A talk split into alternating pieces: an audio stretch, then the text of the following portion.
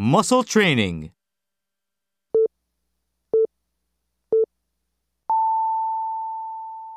Today's top stories. A new governmental study shows that teenage pregnancy has hit an all time low in the U.S. In Europe, the group of eight industrialized countries meets today to discuss economic, policy, and environmental concerns. And on the north side of Chicago, a fire has left 12 people dead. The fire spread through the North Beach Mall around noon today and is still raging in parts of the mall. For more, we go live to Biff Finkelstein outside the mall. Sarah, the destruction here is devastating. A blast shook this compound at around noon today leaving at least 12 dead and scores injured. Shop windows were blown out in the center of the mall where the blast occurred, reducing the stores to smoke and twisted metal.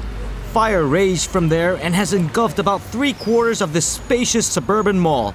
Police have refused to speculate as to what exactly caused this fire, but needless to say, the people of North Beach are in a state of shock. This is Biff Finkelstein for XYZ News. Thank you, Biff. We will return to North Beach later in the day.